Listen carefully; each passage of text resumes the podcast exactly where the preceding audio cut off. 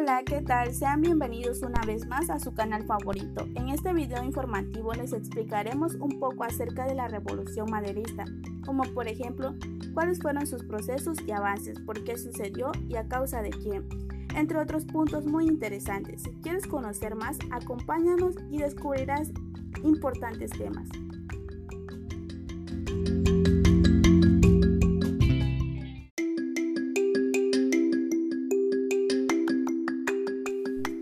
Qué se produjo la revolución maderista? La revolución maderista estalló por causas políticas. El motivo de Madero a rebelarse contra el gobierno de Porfirio Díaz el 20 de noviembre de 1910 en algunas regiones de Chihuahua, Durango, Sonora y Morelos fue la opresión, el despojo y agravio de los campesinos, así como a su percepción de que las élites estaban divididas y se presentaba por tanto una ventana de oportunidad especial. En el caso nacional, por la irrupción de desafíos maderistas, el descontento agrario por despojos de tierra, por la imposibilidad de seguirlas cultivando como arrendatarios y aparceros, por el avance de la agricultura comercial y una serie de agravios percibidos como injusticia, fue la causa fundamental que explica la insurrección de distintos grupos de campesinos en los primeros meses de la rebelión maderista. Al lado de la demanda de tierra estuvieron también otras causas y motivos en el campo, la desigualdad social, la pobreza, el deterioro de las condiciones de vida, la concentración de la tierra, el caciquismo, el rechazo al avance de las relaciones de mercado y la modernización productiva en algunas áreas, la centralización del poder político en centímetros de las libertades regionales, la oposición a las medidas impuestas por la clase política, que restringían los derechos y libertades en los municipios y comunidades, así como el descrédito de una buena parte de la clase política. En el mundo laboral las razones también sobraban, condiciones insalubres de trabajo, bajos sueldos, pobrezas, largas jornadas laborales, ausencia de libertades, abusos e injusticia, despidos, desempleos, restricción económica, entre otros muchos. Otros sectores sociales como las clases medias urbanas también tenían motivos para rebelarse por la ausencia de mecanismos suficientes para el ascenso social, la falta de oportunidades y la restricción de las libertades políticas. A estas causas objetivas, por llamarlas de alguna manera, se agregaron las causas subjetivas, la forma en que esta situación fue percibida por los hombres y mujeres que la vivieron, la decisión extrema no tolerarlo más y los motivos interiores que lo empujaron a la lucha. La revolución que comenzó Madero y que arreció tras su asesinato no partió de cero, tuvo como base el liberalismo, en su versión mexicana, juarista. La tradición liberal que partía de la Constitución de 1857 ofrecía un programa que comprendía la defensa de las garantías individuales, de las libertades políticas, de la correcta aplicación de la ley y de la justicia, así como el ideal de una sociedad democrática. Entre las exigencias de la revolución estaba un sistema de gobierno democrático genuino, mayores derechos sociales y una reforma agraria justa para los campesinos y libertad e igualdad para el pueblo.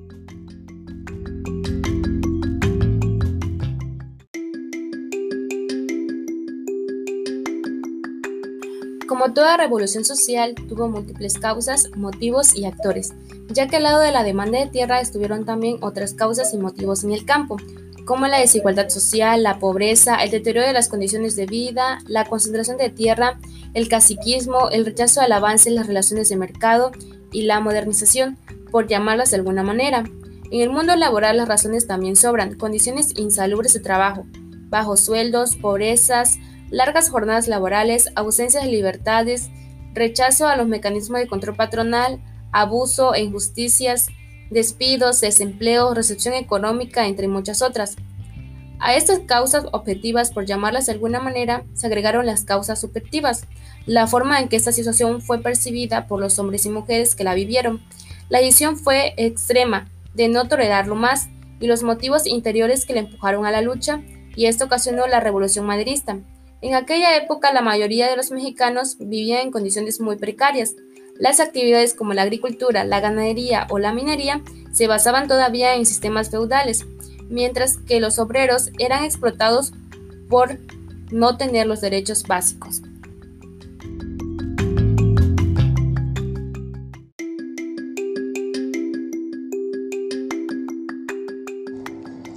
¿Por qué se rebelaron los campesinos mexicanos en 1910? Diversos estudios de las revoluciones sociales han analizado comparativamente y tratado de explicar las razones por las cuales los campesinos abandonan la rutina, la tranquilidad y pasivamente su vida cotidiana y se lanzan a la insurrección, arriesgando su vida propia, sus patrimonios y la seguridad relativa que habían tenido hasta ciertos momentos.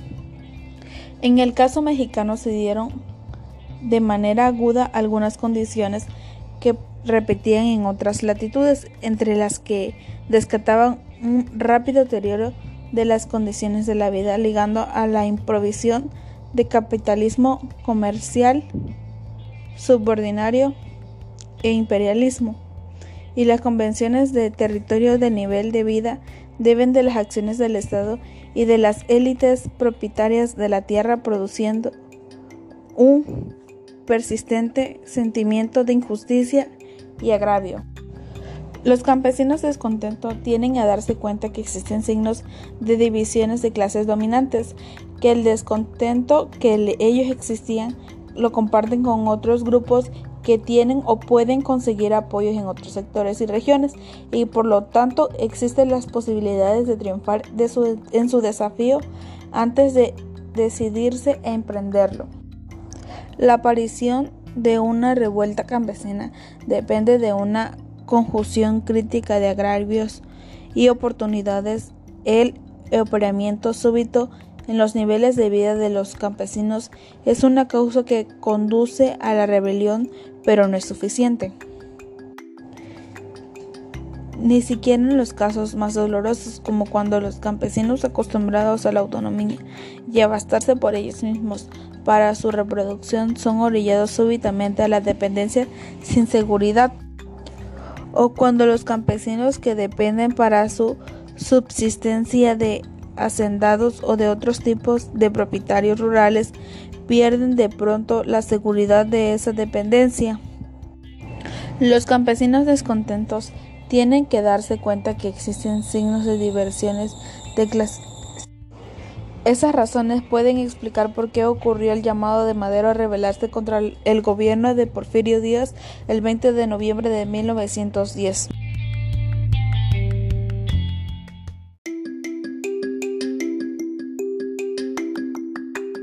El ataque hacia el gobierno de Madero. Madero quería resolver los problemas sociales, pero de manera paulatina, y a través de las instituciones y su propuesta era el establecimiento de un sistema democrático. No obstante, el intento democratizador demostró ser insuficiente para convencer a los revolucionarios radicales impacientes y al mismo tiempo peligroso para las élites amenazadas por la revolución, así como prematuro todavía para las condiciones de la escasa cultura política democrática del país. El gobierno de Madero fue atacado tanto por la izquierda como por la derecha. Tuvo que combatir las rebeliones conservadoras de Bernardo Reyes y Félix Díaz las rebeliones populares Zapata y Orozco, y una última, combinada, de Reyes y Díaz. El gobierno de Madero así estuvo inmerso en un clima de instabilidad y zozobra. Por ello no tuvo tiempo ni recursos suficientes para llevar a cabo su proyecto de transformación democrática del país. Empeñado casi desde el principio en sobrevivir y sofocar esas rebeliones mayores y una serie más de levantamientos y protestas locales de menor envergadura, lo que provocó la revolución de la política nacional. La Revolución Mexicana fue un conflicto armado que inició el 20 de noviembre de 1910 como consecuencia del descontento popular hacia la dictadura de Porfirio Díaz y que derivaría en una guerra civil que transformaría radicalmente las estructuras políticas y sociales del país. Con el empuje de la revolución y la caída del gobierno de Díaz, se crearon nuevas fuerzas políticas nacionales.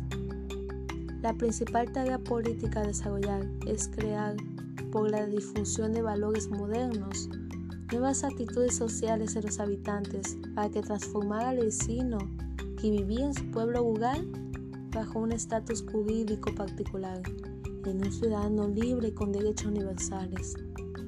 Se trataba de lograr que los ciudadanos pudieran participar en la política por mediación de los partidos políticos, de acuerdo a sus preferencias ideológicas, sin caer en compromisos personales invariables con un poderoso jefe infalible y protector.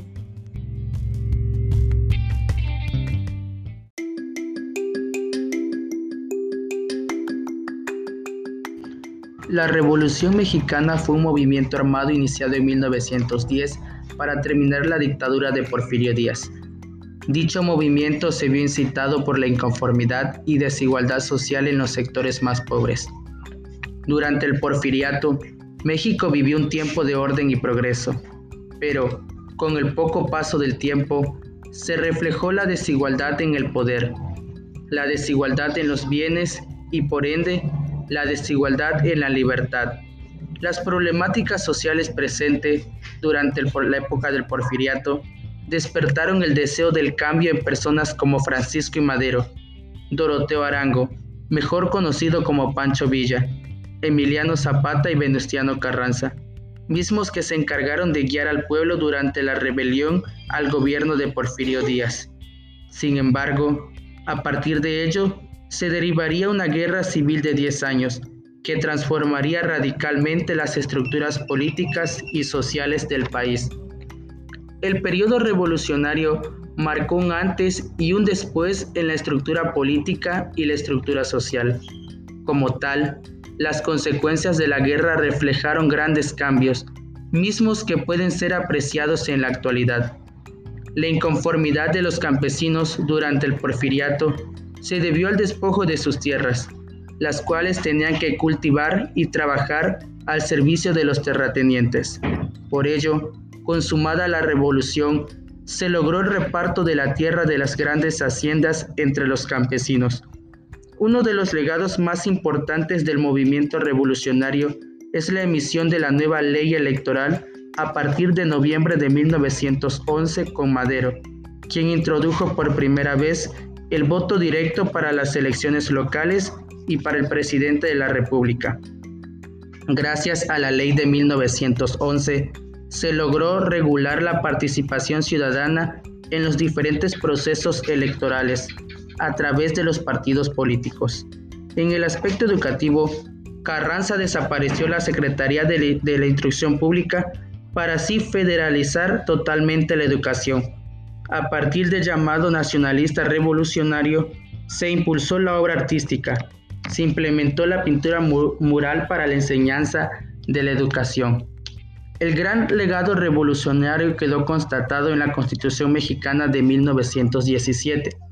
A finales de 1916, los revolucionarios se reunieron en Querétaro para retomar la Constitución de 1857. La nueva Constitución declara que la educación primaria debe ser obligatoria y gratuita. Además, debe ser ajena a toda doctrina religiosa para garantizar la libertad de culto. Asimismo, estipula que las riquezas del suelo, el subsuelo, las aguas y mares de México son de la nación. Esto hizo posible controlar la actividad de las compañías mineras y petroleras, así como el reparto de la tierra de las grandes haciendas entre los campesinos. Esta constitución agregó grandes reformas laborales. Estableció que la duración del trabajo diario no debe ser más de ocho horas y un día de descanso obligatorio a la semana. También prohíbe que las mujeres y niños se ocupen de las labores inadecuadas para su sexo y su edad. Además reconoce que los trabajadores tienen derecho a formar sindicatos y hacer huelgas. La Constitución de 1917 es la que nos rige sin embargo, ha sido reformada muchas veces para adaptarla a las circunstancias, que cambian con el tiempo, pero sus principios siguen normando la vida de México. México ha experimentado diversas dificultades y problemáticas sociales a través del tiempo. Todo ello ha contribuido en la edificación y construcción de la nación que hoy conocemos. La Revolución Mexicana, como parte del proceso histórico, se ha convertido en un hecho necesario para la estructura nacional hoy conocida.